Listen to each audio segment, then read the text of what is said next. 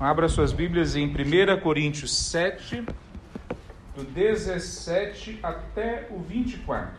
É isso que nós vamos ler.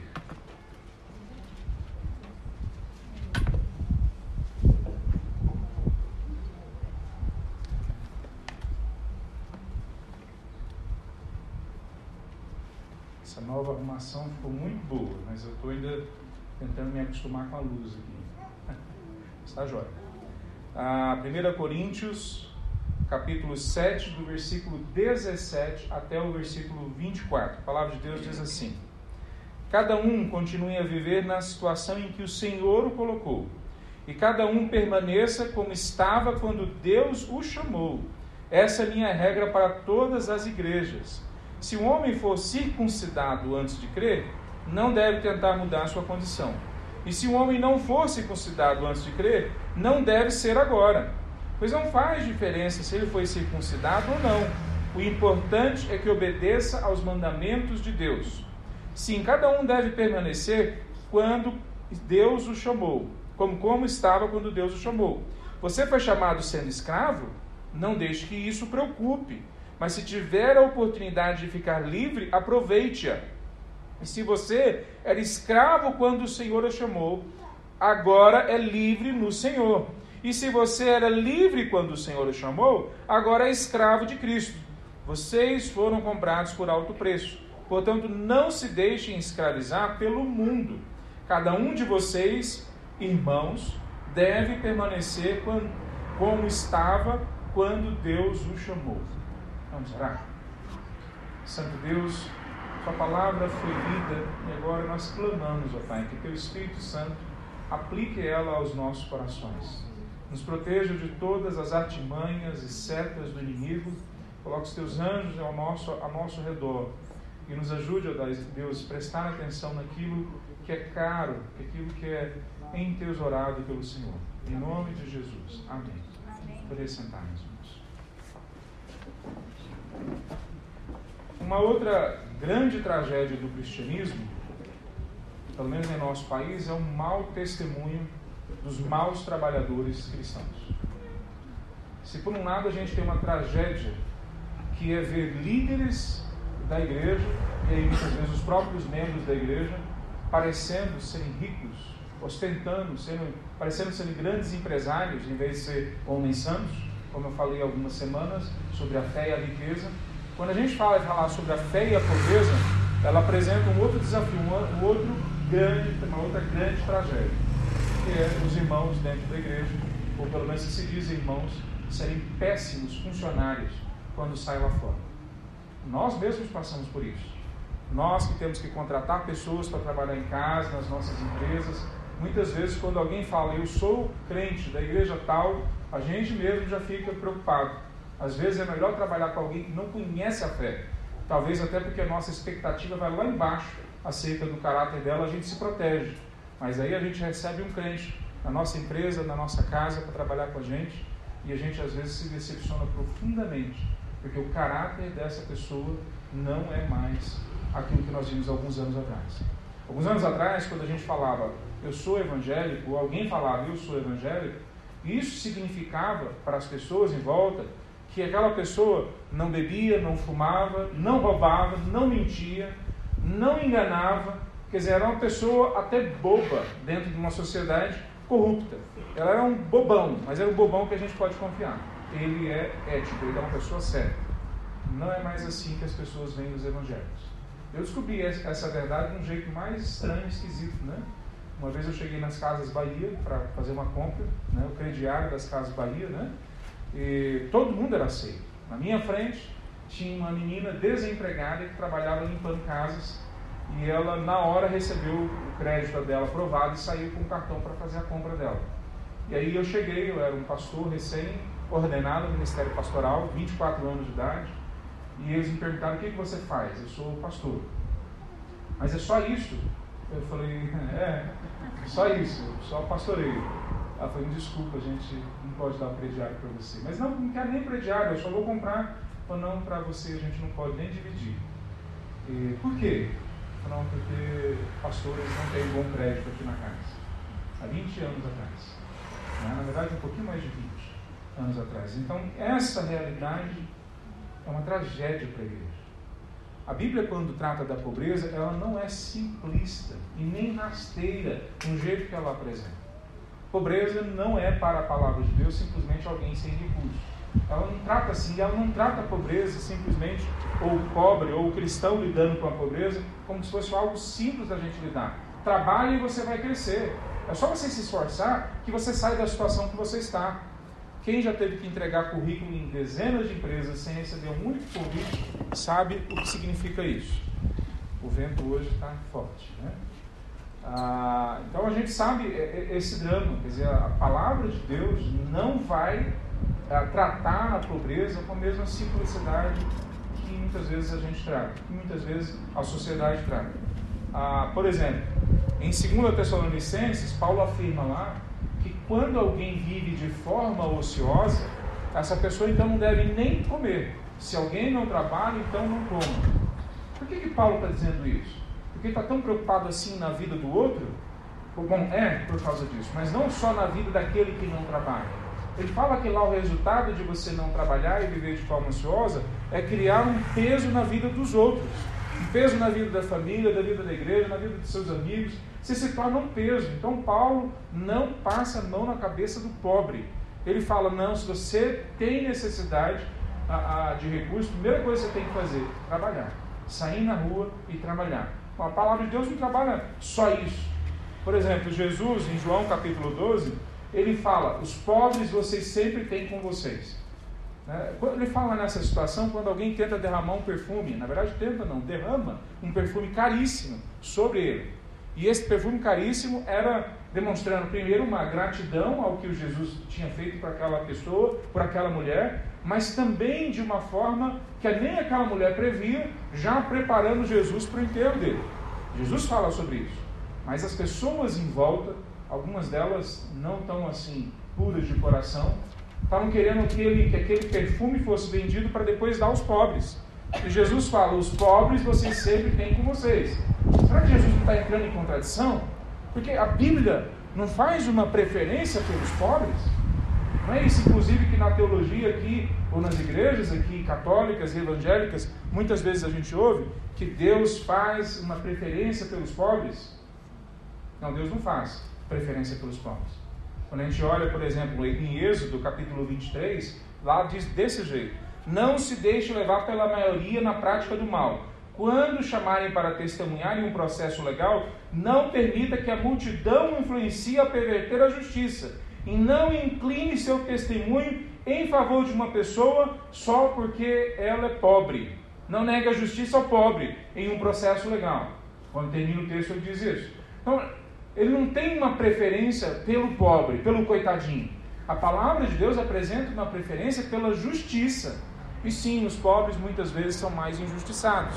Então nós temos muito mais texto na palavra de Deus falando da justiça que tem que ser dada ao pobre. Por exemplo, em Salmo 82 diz: Fazei justiça ao, ao fraco, ao órfão, procedei retamente para com o aflito e desamparado. Em Zacarias fala assim: diz o Senhor dos Exércitos: Julguem com justiça e mostrem compaixão e bondade uns pelos outros.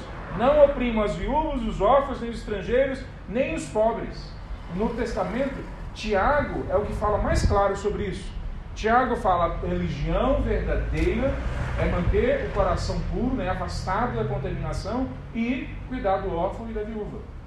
Quer dizer, a palavra de Deus apresenta para a gente o pobre sim como alguém que precisa ser trazida justiça para ele.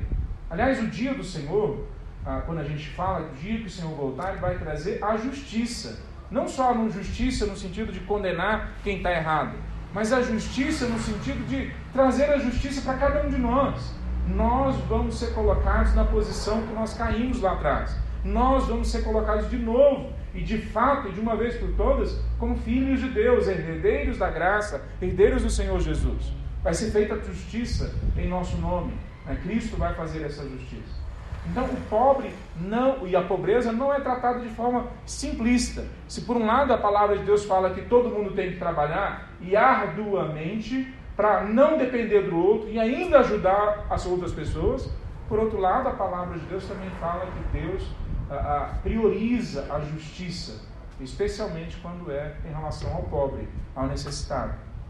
Então, existem, eu não sei se você consegue perceber, duas, duas percepções quando a gente fala da pobreza. Uma é geral, a pobreza de uma forma geral. Como que a gente vai fazer com uma África pobre, com uma margem de Goiânia pobre, com pessoas que não têm emprego? Agora, como a gente vai fazer, que é o outro lado, com a nossa própria pobreza? pobreza? Como a gente vai fazer com a gente mesmo? A palavra de Deus, de fato, ela diz que Deus prioriza sim os pobres.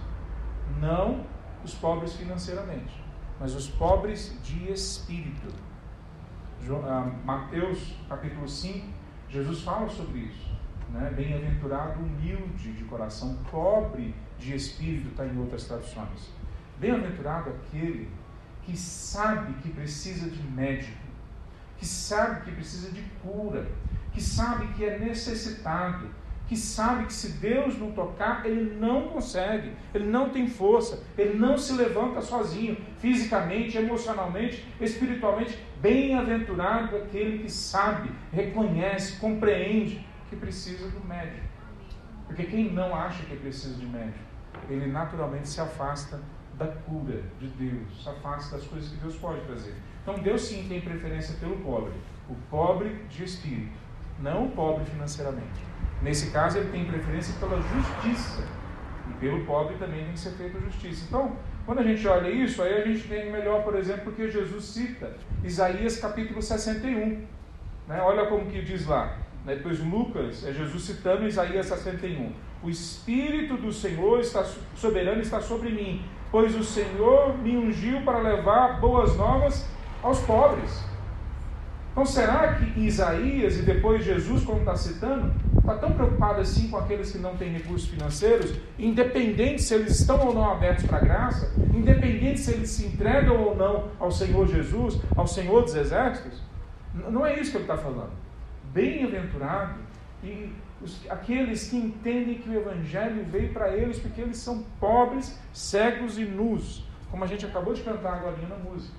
Então, essa, essa esse jeito do Evangelho lidar com a pobreza é um jeito que a gente tem que parar e prestar atenção, e não o jeito que o mundo trabalha. Ah, quando a gente lidar com essa questão da pobreza, logo surge na nossa mente a questão da prosperidade. Se você é filho do rei, por que você está passando necessidade? Se todos nós cristãos hoje, nesse tempo da história, temos que ter recursos, temos que ser ricos porque somos filhos do rei, então, como que o nosso mestre não tinha um lugar para reclinar a cabeça? Então, como que Paulo diz lá, deixa eu ver se eu anotei o local, lá em 1 Coríntios, logo na sequência desse texto que nós lemos, capítulo 11, versículo 27, que ele passou sede e fome em diver, e diversas outras privações. Como que o maior apóstolo, que inclusive também é empresário, passou vários momentos de fome e sede e privações das mais diversas? Como que isso pode acontecer? se todos os cristãos agora têm que ter prosperidade. Então isso não se refere a nós. Quando a gente entrar no, na, no, ler na palavra de Deus, a gente precisa, como a gente falou da outra vez, entender o seguinte: que no primeiro século, grande parte das pessoas eram pobres, porque eram escravos. Grande parte. Em Jerusalém, é, a, a conta diz que fecha mais ou menos em 90%. 90% das pessoas que moravam em Jerusalém eram escravos e, portanto, pobres. Não tinham recursos, não tinham nada na mão deles que podia dizer que era propriedade deles. Mas quando a gente olha para os ricos daquela época, nós olhamos, já falamos sobre isso, parece muito com a nossa classe média hoje. Mas esses pobres que tinham lá não tem muito a ver com os nossos pobres de hoje. Esses pobres que tinham lá não tinham quase nada. Os nossos pobres de hoje, às vezes, não têm quase nada. Mas eu não sei se você acompanha as notícias, que não vai mostrar na mídia principal, mas cada vez mais tem menos pobres no mundo. Cada vez mais a necessidade tem diminuído no mundo. Nós temos conseguido produzir alimento, moradia, saúde, como nunca na história foi produzido. E aí, se o nosso evangelho, se não é pela prosperidade, mas se vai para o outro lado falando que a nossa prioridade são os pobres, e quando não houver mais pobres onde nós estamos? Mas isso vai acontecer? Alguns locais dos Estados Unidos, da Europa, não tem pobres. Como é que você prega um evangelho que não tem apelo, porque as pessoas não têm necessidades visíveis, financeiras, necessidades visíveis de falta de recursos. Então, toda vez que o Evangelho vai para alguma esquisitice, ou dizendo que nós todos temos que ser ricos, ou usando a chave da pobreza para tentar atrair as pessoas, veio para cá que você vai ser cuidado por nós. Mas eu não preciso ser cuidado de ninguém. Eu tenho plano de saúde, eu tenho salário, eu tenho dinheiro. Por que, que eu preciso ser cuidado por alguém? O Evangelho não trata a pobreza da forma como nós tratamos. Nós tratamos normalmente a pobreza como falta de recursos. O Evangelho trata a pobreza como falta de Deus, com falta da presença de Deus em nossas vidas. Eu queria, nesse texto que a gente está falando, falar sobre essa que a gente leu, falar sobre essa perspectiva de como a fé lidar com a pobreza, mas olhando exatamente como Paulo colocou aqui. Ele fala da, dessa condição da pessoa que, quando se converteu, ele cita dois exemplos. Quando se converteu, se ela fosse circuncidada ou não, isso não faria diferença agora. Ela podia continuar do jeito que ela estava. A, a circuncisão, naquele momento, era um exercício religioso, mas também era um exercício cultural. Era uma, uma forma de você deixar claro que você era judeu. E outro não era judeu, mas você era judeu. E se você não fosse judeu, mas queria se tornar um judaizante, uma pessoa aceita dentro da comunidade de Israel, você tinha que, que ter a, a, a circuncisão.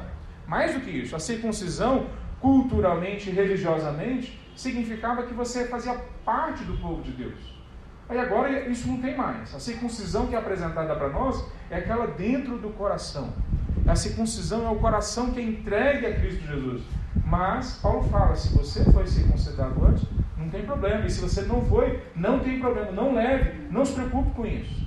E aí ele fala do trabalho escravo, que é o pobre da época muita semelhança com o nosso pobre hoje. Muitas semelhanças. Você não tem recurso, você não manda na sua agenda, você não tem certeza se você vai ter o suficiente no final do mês ou mesmo na entrada do próximo mês. Tem um monte de situações semelhantes com o escravo de lá e o pobre de hoje, muito mais do que a gente imagina.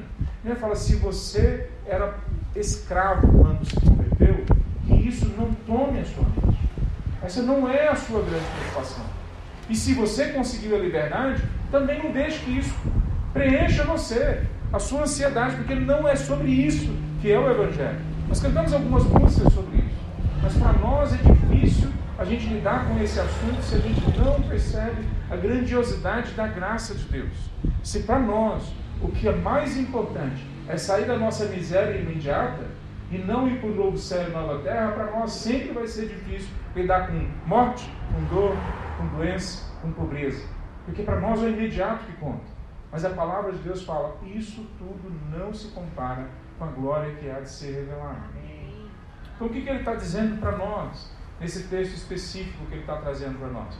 Que existem situações que precisam ser mudadas em nossas vidas. Mas existem situações que não têm uma prioridade que elas sejam mudadas na nossa vida.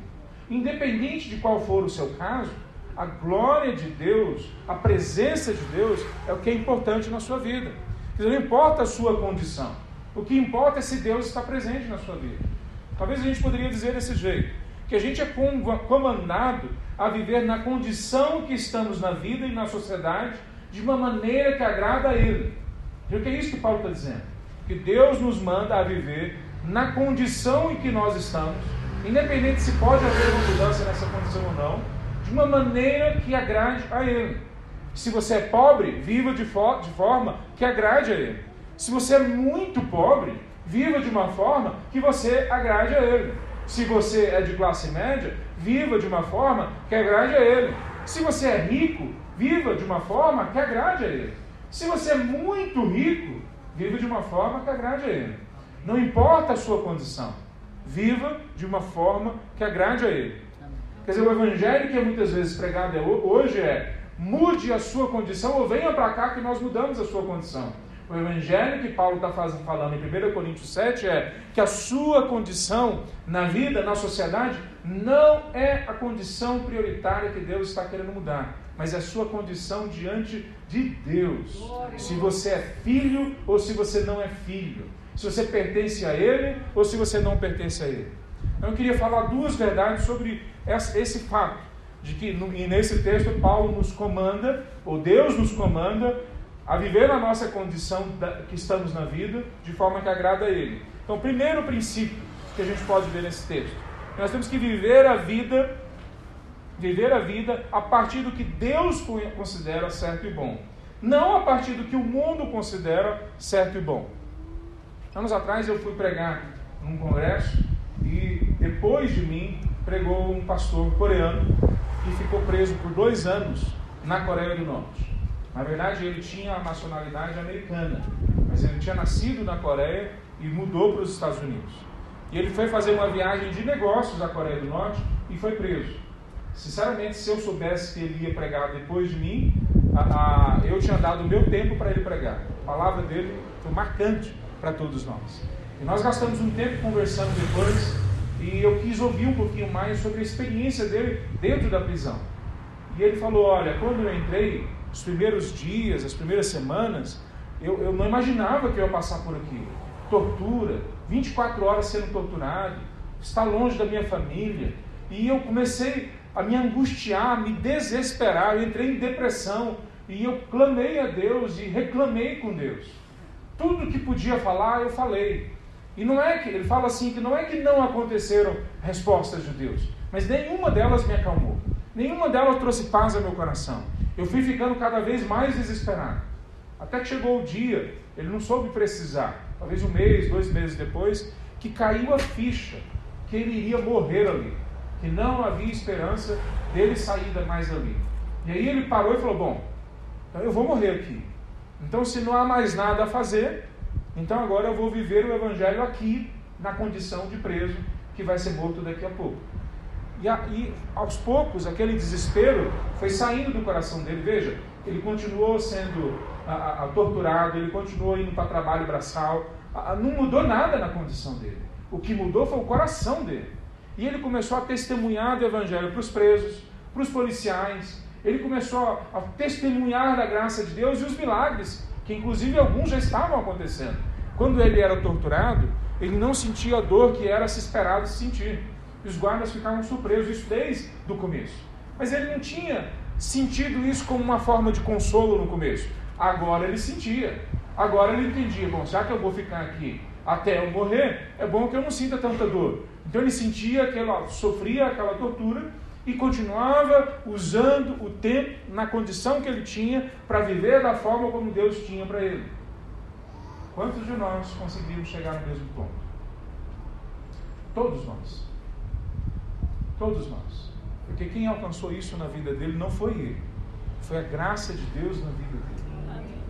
Então nós temos que clamar hoje para que essa mesma graça seja efetiva nas nossas vidas. Que na condição em que a gente se encontra, a gente possa realmente trazer para essa condição a certeza de que nós vivemos pela graça para o Senhor Jesus, para que o nome dele possa crescer. Então não interessa se eu sou mais velho, mais novo, saudável ou doente, pobre ou rico, a condição que você está. Veja, quando a gente olha esse texto que nós lemos em 1 Coríntios 7, ele está falando na maior parte do tempo do, do, da relação de casados ou de novos casados.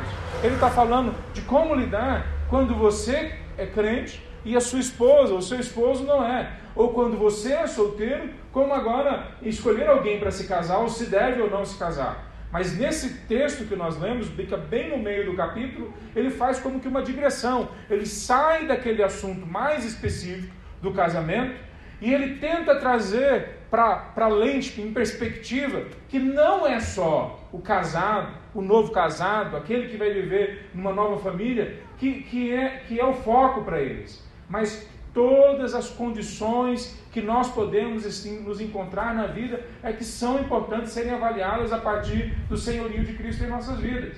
Quer dizer, ele faz essa digressão do 17 ao 24. Mas se você ler até o 16 é sobre casamento. E se você ler a partir do 25, é também sobre o casamento. Quer dizer, ele para, para de olhar só para o casamento, agora olha para toda a vida. Tudo é desse jeito. Não importa se a gente está de cá ou de lá, nessa ou naquela condição. Se não, olhem comigo como ele diz no versículo 29.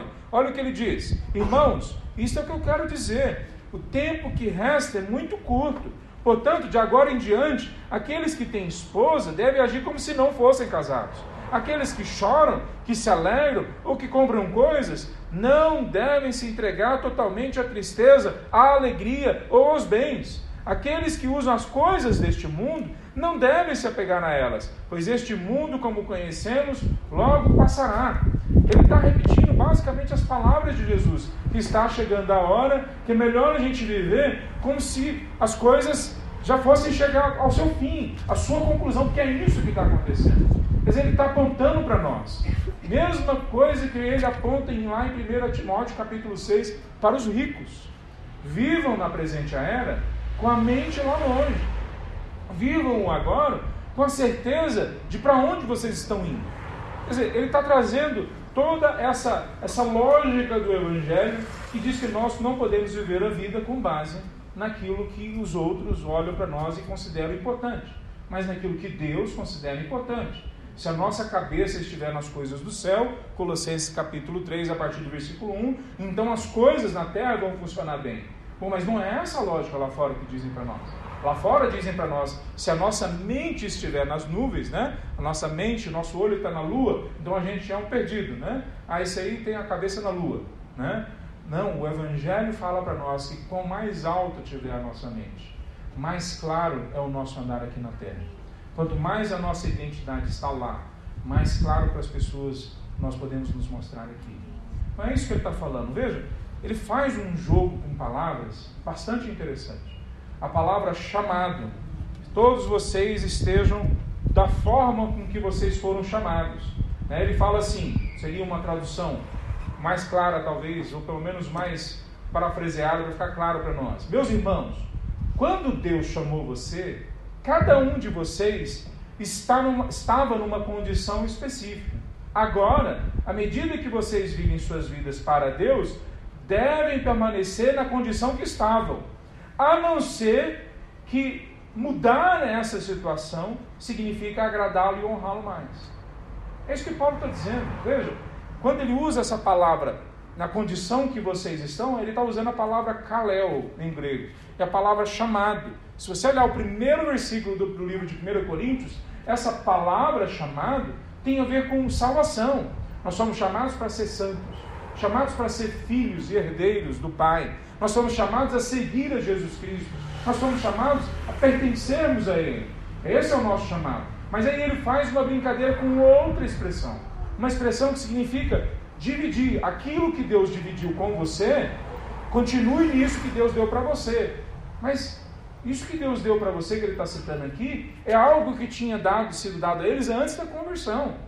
Quer dizer, não é algo que ele está falando que foi dado depois. Em 1 Coríntios capítulo 12, ele fala de dons que são dados depois da conversão. Mas aqui ele está se referindo àquelas coisas que foram repartidas com vocês antes de Cristo entrar na vida de vocês, continue com elas.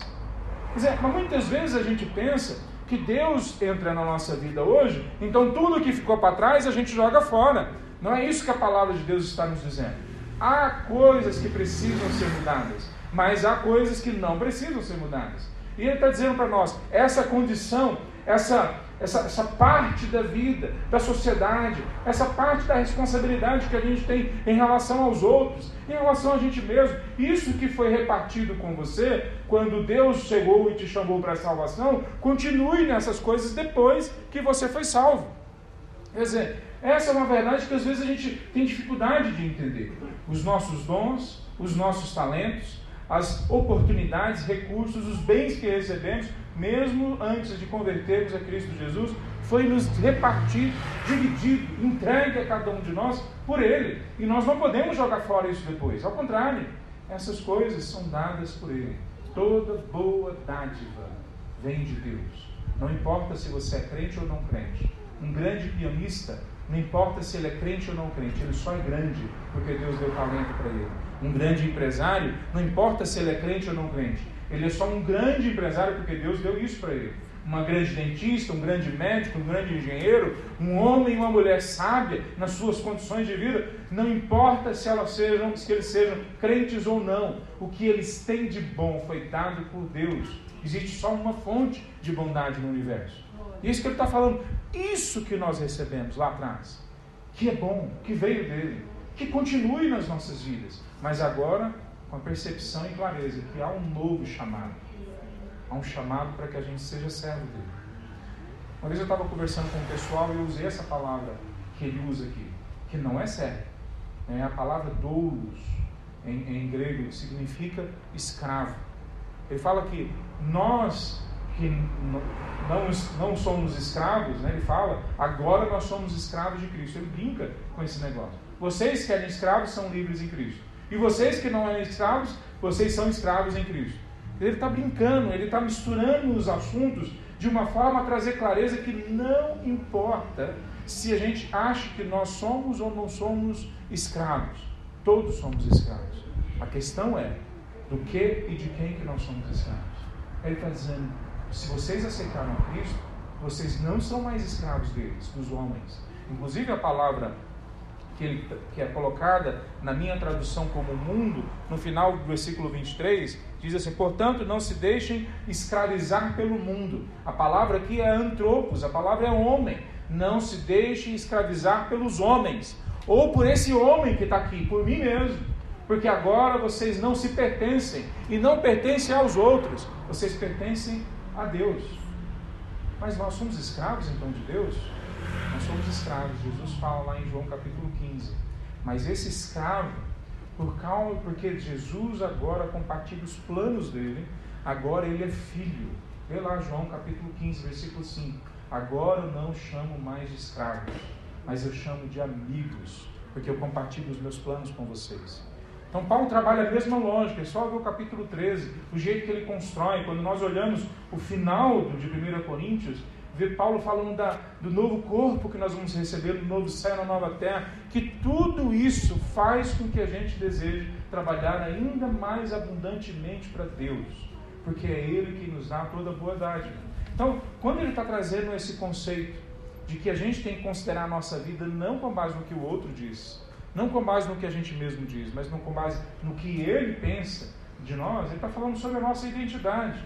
Paulo trabalha pelo menos três coisas no Novo Testamento, como ele trabalha aqui, sobre a escravidão. Primeiro, ele fala o seguinte: ele insiste que os escravos não têm que se preocupar com a sua situação. Da mesma forma, a gente, nós não precisamos nos preocupar, isso não, não, não pode encher o nosso pensamento. Em inglês seria o never mind, que isso não seja algo que você preste atenção, qual que é a sua condição, não importa para Deus. A condição que você tiver, Ele tanto vai te tocar, vai te usar, vai te fazer crescer e eventualmente Ele vai te tirar dessa condição e te colocar em outra. Mas possivelmente Ele não vai fazer isso. Ele vai continuar te usando lá na condição que você estava. Então a primeira coisa que Ele fala para os escravos: não se preocupe com isso. Isso não é um assunto assim tão importante como as pessoas lá fora acham que é. Segunda coisa que ele fala é que esse escravo tem que usar a sua situação de escravo para testemunhar do Senhor Jesus. Então, essa pessoa que se encontra na situação de estar casada num casamento mal, ou de estar num emprego ruim, ou de estar no meio de uma situação de pobreza, ele tem que falar: olha, eu sei que é difícil para vocês nessa situação, eu sei o que é passar por privações. Ele, Paulo, está falando para eles. Mas não se prendam tanto assim nas dores e sofrimentos que vocês passam. Ao contrário, olhem para a oportunidade que essa situação traz para vocês. Usem a condição e na condição que vocês estão para testemunhar da graça de Deus. Mesmo que a figueira não floresça a videira não dê o seu fruto, eu sei que o meu redentor vive. A gente tem que trabalhar e buscar a Deus para que Ele construa esse sentimento em nós e para que isso se torne um comportamento efetivo nas nossas vidas. A terceira coisa que Paulo tra trabalha, e vê, nós falamos semana passada sobre a fé e a política. Aí aqui, talvez até aqui, alguns poderiam pensar que nós então somos de direita ou conservadores. Mas agora a gente vai para o outro lado, alguns podem pensar que a gente é de esquerda. Porque Paulo, embora fale para a gente não se preocupar com a condição de pobreza ou de escravo, que era lá no primeiro século, ele fala, mas se tiver oportunidade, sai daí. Então Paulo trabalha efetivamente para mudar as relações dentro da igreja entre os irmãos. O livro de Filemon é outra prova disso. Ele escreve para Filemon sobre um escravo fujão de Filemon, que agora é irmão em Cristo Jesus. E ele, embora não fale claramente, liberte ele em nome de Cristo Jesus, Paulo fala: Você sabe que você deve a sua vida a mim. Então trate Onésimo, que é o escravo fujão, como você me trataria.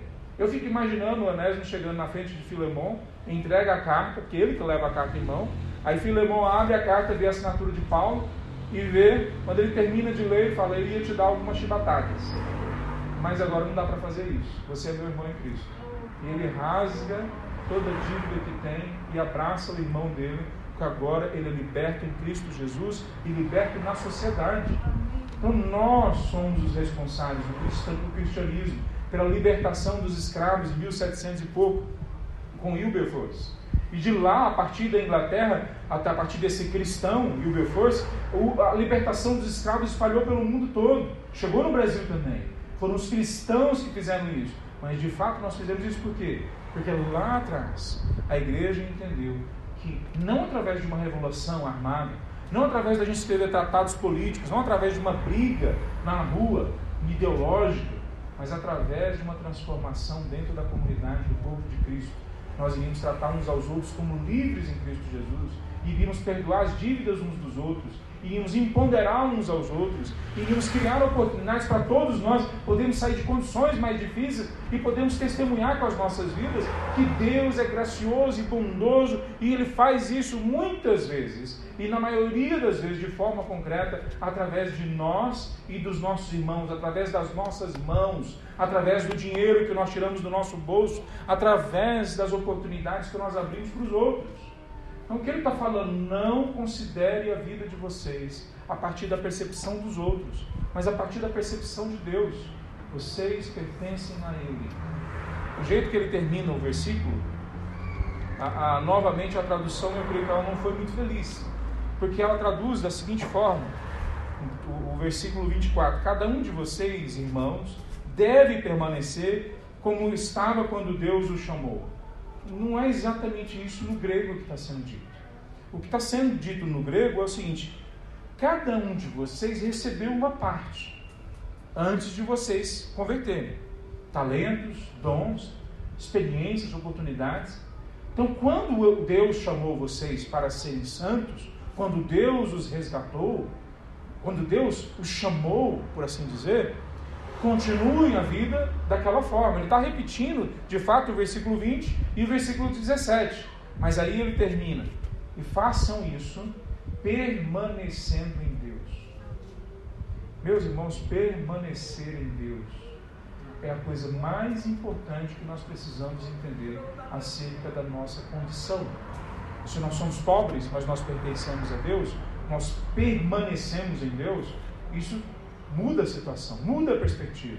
Se a gente é rico, mas a gente permanece em Deus, o nosso coração está nas mãos dele, a nossa mente é guiada por ele, então as decisões que nós tomamos têm a ver com a presença dele. Não interessa quantas são as pressões para a gente fazer outras coisas. Se a gente tem ou não tem capacitações, tem ou não tem um bom currículo, se no meio disso nós permanecemos nele, isso significa que nós estamos vivendo com base naquilo que a palavra de Deus nos entregou, na graça de Deus. Ele é a nossa força, Ele é a nossa alegria, Ele é a nossa torre forte, Ele é o nosso refúgio, Ele é o nosso protetor, Ele é a cidade fortificada em volta de nós, Ele é o abrigo que nos protege. É Ele que é essas coisas. Não são as nossas condições ou aquilo que nós compramos a partir da condição que temos.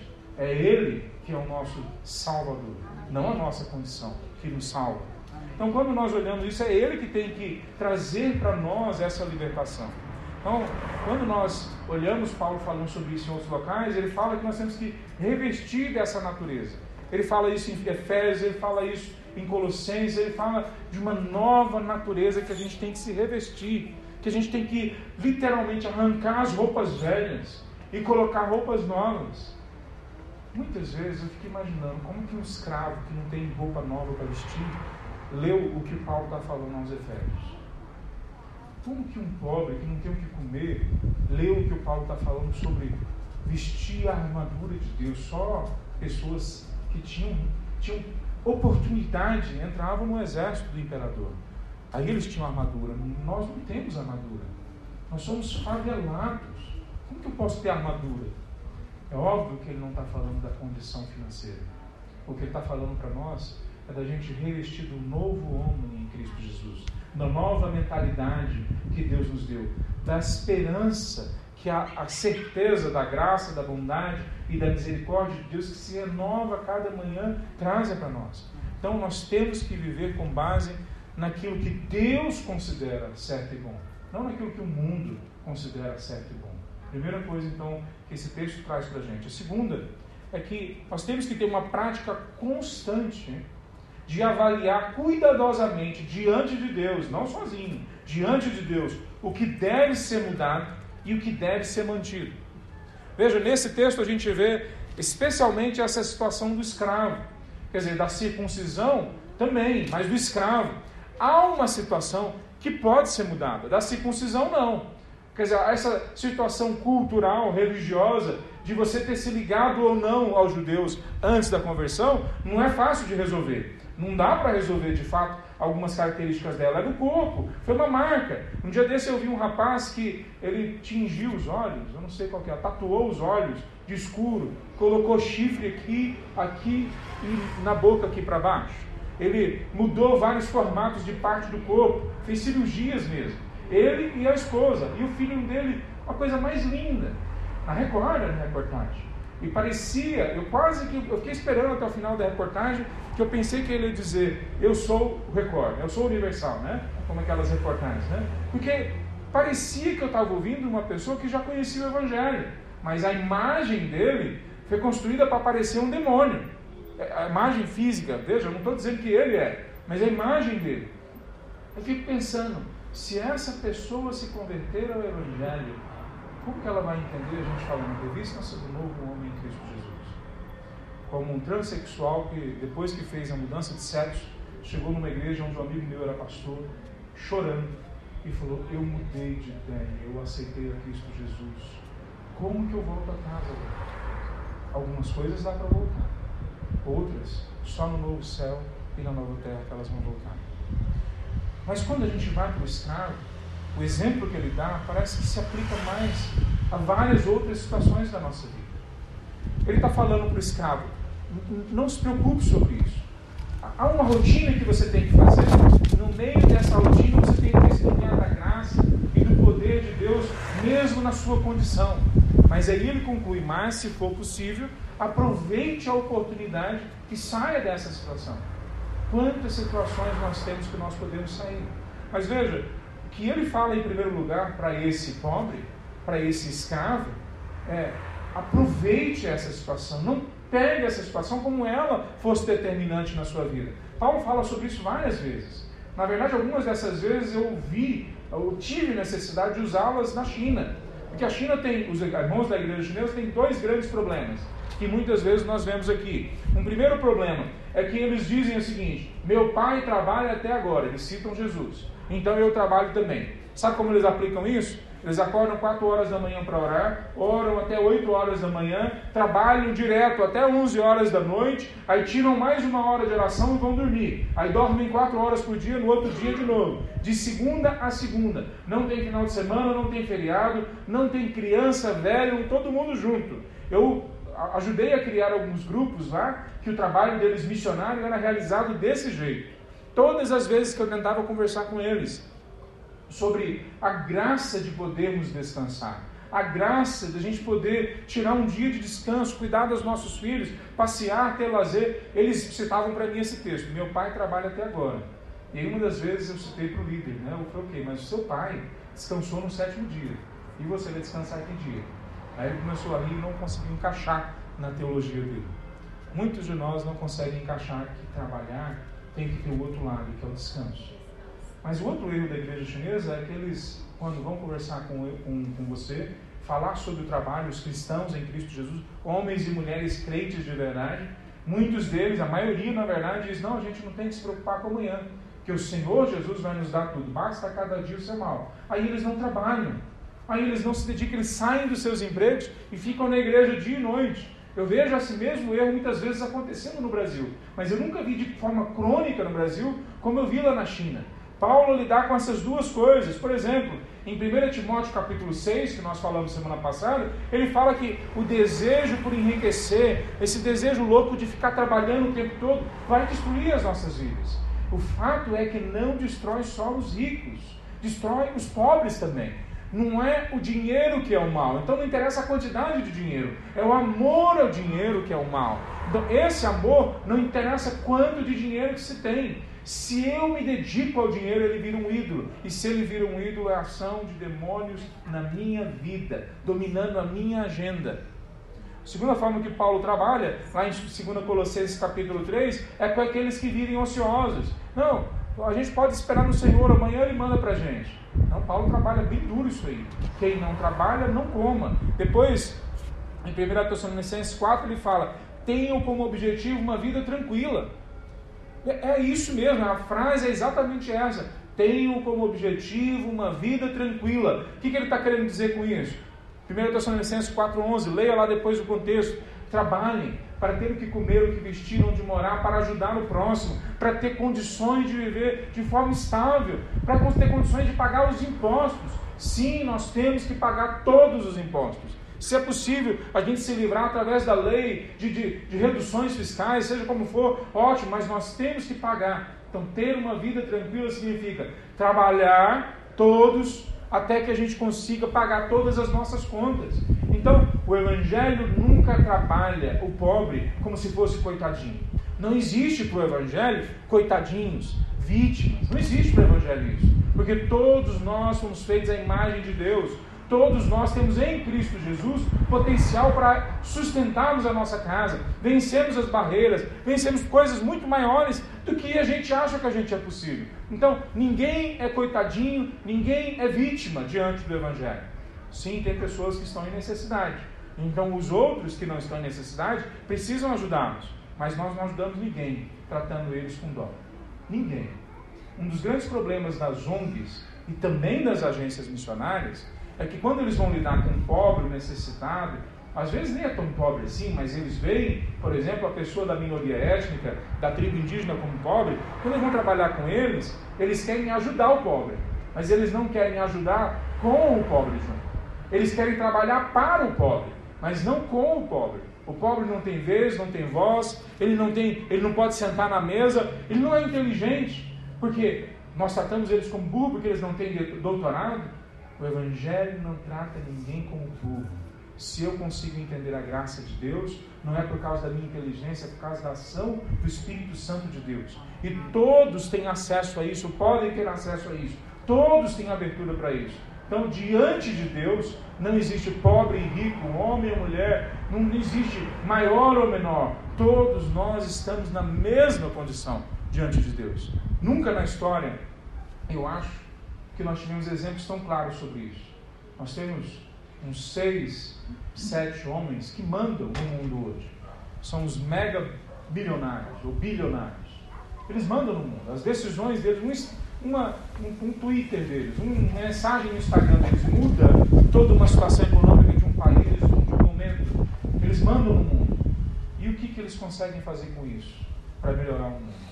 Quase é próximo de zero próximos anos, mesmo os homens mais ricos do mundo são pobres diante dos desafios que a vida apresenta. Só o Senhor dos Exércitos tem essa capacidade. Mas aí Paulo fala sobre ter uma vida tranquila. Em Efésios 4 ele fala para usar as nossas mãos para trabalhar e aí ajudar generosamente os necessitados. É interessante porque em outros textos, a, a, a Paulo fala para que aí a gente não crie problemas para o outro, trabalhe para não criar o problema. Outros ele ainda fala, trabalhe para que você possa ajudar os outros. Mas esse de Efésios, a impressão que dá é que trabalhe para que você possa interferir na vida das pessoas. É isso mesmo, ele está falando para que você possa entrar dentro da casa da pessoa, mas com a graça de Deus, com a ajuda que transforma, querendo saber aonde é que aperta o sapato, eu quero te dar uma, uma condição melhor. Ele está falando, trabalhe para que você tenha condição de ajudar. Essa semana a gente viu a foto do Gil e da Eliane. Eu pensei que eles iam estar aqui hoje, me preparei até para chamar eles para dar um testemunho, e depois a gente chama.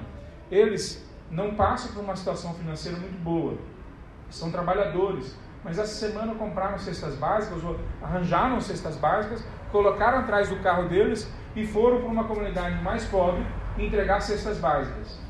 Isso é o Evangelho. Nós não somos coitadinhos. Nós somos pessoas empoderadas pelo Espírito Santo de Deus. dado, é dado a nós, mesmo antes da gente se converter, talentos e condições para que a gente possa produzir na vida do outro graciosamente transformações. Então ele fala para nós: olha, perceba isso, pobre. Você pobre financeiramente. Você não precisa ficar onde você está. Vença a ociosidade, vença a preguiça, vença esse senso de coitadinho e comece a transformar para ter uma vida tranquila, para poder agir generosamente em relação ao outro, para deixar de ser um peso para a igreja ou para a sua família. Ele não trabalha de forma simplista. Se você trabalhar, você vai enriquecer. Alguns de nós não vamos enriquecer, nem se esforçar muito. Alguns de nós nem vão se esforçar muito e vão enriquecer. Não, essa é a soberania de Deus. Ele decide. E se ele decidir que a gente vai ficar rico, que ele vai doar coisas para nós, mas nós não fizermos isso com a convicção de que tudo pertence a ele, essa riqueza vira uma maldição nas nossas vidas. Ela vira algo que apodrece em nossas mãos. Leia o livro de Tiago depois que você vai ver isso. Tiago diz que a, a, a riqueza deles é corroída e corrói a carne deles junto, porque eles não têm a riqueza da forma correta. Veja, quando nós vemos todo esse jeito dele trabalhar, a necessidade que ele mostra para a gente não é que nós temos a necessidade de comida e nós temos a necessidade de água e de todas essas coisas podem ter a sua importância, mas a grande necessidade que nós temos é a necessidade de Deus. Anos atrás uma música famosa, né, foi lançada no mundo, anos não décadas, né, a, a All we need is love. Como é que canta isso aí, Mateus? All we need is love. Né? Ah, tudo que nós precisamos é amor. É o que diz a música em português. Hoje nós já revertemos isso. Hoje não é mais tudo que nós precisamos é o amor. Hoje nós cantamos tudo que nós amamos são as nossas necessidades.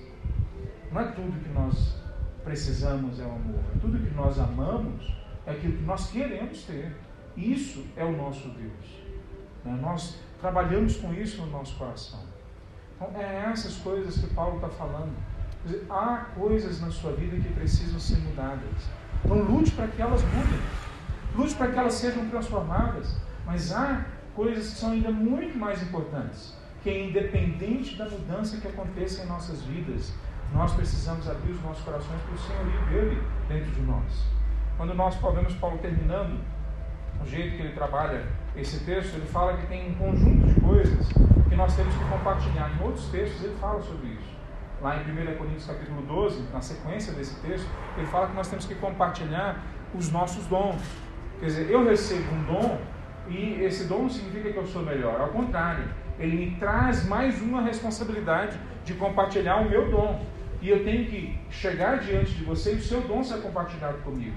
Em outro local, ele fala que nós temos que compartilhar das nossas experiências, das consolações que nós recebemos de Deus. Mas é interessante que nesse texto que nós lemos, ele fala que nós temos que compartilhar as tarefas e responsabilidades que Deus nos deu. Quando nós deixamos de assumir as tarefas que foram nos dadas, nós fazemos pessoas sofrerem por causa disso. Nós sofremos por causa disso. Então, aquilo que foi compartilhado quando vocês, para vocês, dado a vocês, antes de vocês se converterem, quando vocês se convertem, agora façam isso da melhor forma possível que agora vocês fazem para o Senhor. Algumas dessas coisas vocês talvez tenham que mudar, algumas dessas coisas vocês não têm que mudar. Essa é a grande oração, na verdade, que não só o pobre, mas o pobre de espírito, humilde de coração deveria fazer diariamente. Na verdade, ela se divide em duas. O que é que eu tenho que mudar hoje? O que não ficou claro para mim ainda que eu tenho que mudar? Me traz, Senhor, para que fique claro. Talvez eu tenha que deixar de ser esse profissional mesquinho, imaturo, despreparado, preguiçoso que eu sou. Né? Talvez tenham coisas que são mais internas ainda. A preguiça, orgulho, inveja. Talvez tenham coisas lá dentro que vêm de antes, mas que continuam depois que eu aceitei a Cristo. Que elas precisam ser tiradas de dentro de mim. Algumas dessas coisas, se eu não chamá-las pelo nome, elas são pecado. Por exemplo, eu vejo pessoas caírem em pecados muitas vezes, e eu mesmo sou uma dessas, pecados constantes, a gente tem que lutar contra eles, Mas uma das coisas que faz a gente perder a batalha contra pecados constantes é a gente não falar para a gente mesmo na hora que vai cometer, na hora que vai pisar na bola. Isso é pecado e pecado eu não faço. É bem simples assim. Senhor Deus me livra disso, porque isso é pecado. Então pecado eu não faço. Então eu vou mentir, eu sei que eu vou mentir, e eu tenho que dizer para mim mesmo: isso é pecado, e pecado eu não posso fazer. Eu vou causar uma briga na família, e eu sei que se eu falar aquela frase, a briga vai começar. E isso na palavra de Deus é pecado, porque a palavra de Deus diz: que depender de vós tem de paz com todos. Então eu não posso ser o causador da briga. Então eu tenho que dizer para mim mesmo: isso é pecado, e pecado eu não cometo. Pela graça de Deus, eu posso ser habilitado agora a não cometer. Se nós praticarmos isso e entendemos que há coisas que precisam ser mudadas, e se essas coisas não forem mudadas em nossas vidas, nós vamos viver uma vida de miséria.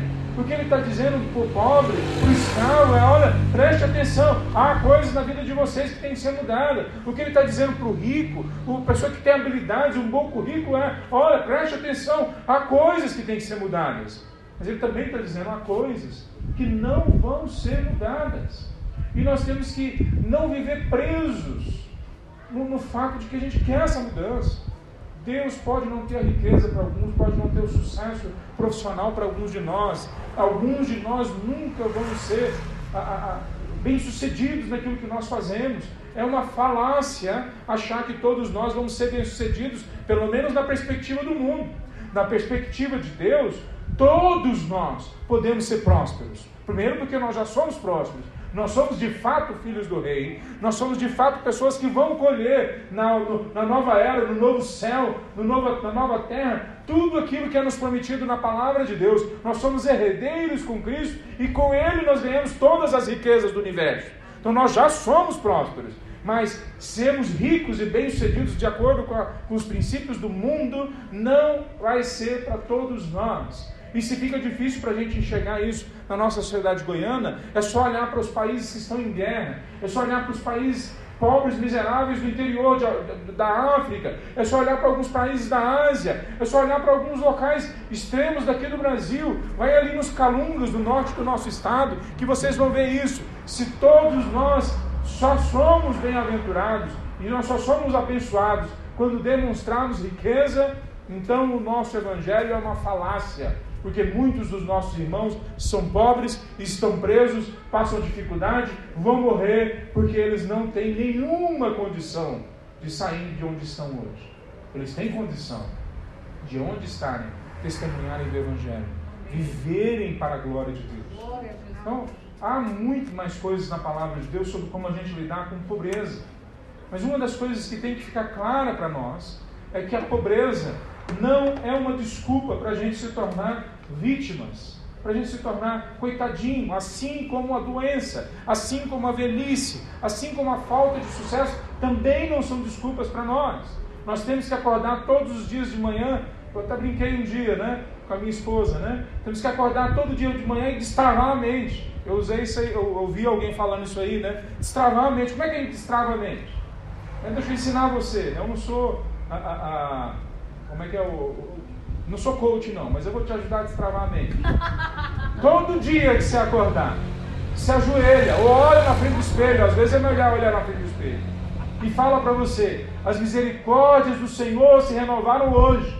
Eu posso ser o mesmo miserável, o mesmo pobre, eu posso ser o mesmo, o mesmo que eu era ontem, mas Ele também é o mesmo de ontem. E Ele é misericordioso e hoje Ele pode me fazer vencer os meus pecados, as minhas dores, e mesmo que não mude a minha condição financeira, de sucesso profissional, Ele na minha vida faz tudo mais parecer relativizado, tudo mais perde a sua importância. Essa tem que ser o nosso coração do cristão. É lógico que Deus pode dar riqueza para nós, mas se a riqueza que Ele nos der nos roubar esse estar presente na, na, diante de Deus, então é melhor que a gente não tenha, riqueza. É melhor que a gente fale, igual está lá em Provérbios capítulo 30, um dos versículos mais difíceis de ser orados, por pobres e por ricos. Olha o que diz, Provérbios 30, versículo 8 ao 10. Primeiro, ajuda-me a ficar longe da falsidade e da mentira. Segundo, não me des nem pobreza nem riqueza Dá-me apenas o que for necessário. Pois se eu ficar rico, pode ser que eu te negue e diga: Quem é o Senhor? E se eu ficar pobre demais, pode ser que eu roube e com isso desonre o nome de Deus. Provérbios 30, do versículo 8 ao versículo 10. Essa tem que ser a nossa oração. Me dê aquilo que é necessário para, na condição que eu estou, eu continuar louvando o seu nome, honrando o teu nome, testemunhando do seu nome. Vamos ficar meus Tantas coisas que nós temos que conversar com Deus nesse tempo de dor, de dificuldade, de doença, de, de, na vida de muitos de miséria, na vida, na vida de outros de riquezas iníquas, riquezas conseguidas de forma errada. Esse tempo de, de, de pandemia a, a, estraçalhou com as nossas esperanças, trouxe à tona pecados e coisas feias da nossa sociedade, como a gente há muito tempo não havia Então vamos orar agora para que Deus haja especificamente na nossa ah, situação. Cada um de nós. Cada um de nós há coisas que nós precisamos mudar. E há coisas que nós precisamos entender que elas não vão mudar. E a principal delas é que a graça e a misericórdia de Deus não muda. Ela está sempre à nossa disposição. Vamos orar? Santo Deus, nós chegamos até a Tua presença, Pai. O Senhor conhece cada coração aqui cada vida. O Senhor conhece as nossas necessidades, o Senhor conhece as nossas dores, as nossas dúvidas, os nossos questionamentos. O Senhor conhece, ó Deus, as brigas que nós entramos, as brigas que nós queremos sair. O Senhor conhece, ó Deus, as dificuldades que nós não deveríamos estar nelas, mas nós entramos nelas. E o Senhor conhece as dificuldades que empurraram a gente para dentro delas. Senhor Deus, nós colocamos tudo isso diante de Ti os nossos dons e talentos e a nossa miséria, Amém, os nossos Senhor. pecados. Colocamos tudo diante do teu trono agora. Amém, e nós clamamos que o Senhor venha tocar cada coração aqui, cada, cada vida, Senhor Deus. Que nós possamos descortinar os nossos corações completamente para Ti. Nós sabemos que o Senhor sabe de tudo. É verdade. Mas o Senhor também deseja que o nosso coração seja contrito, que a gente Amém. rasgue o coração diante de Ti. Então nos ajude, ó Deus, a que nós possamos abrir as nossas vidas completamente a Tua mudança, aquilo que o Senhor quer para nós. Amém. Em nome de Jesus. Amém, Amém Senhor. Amém. Apresentamos, Jesus.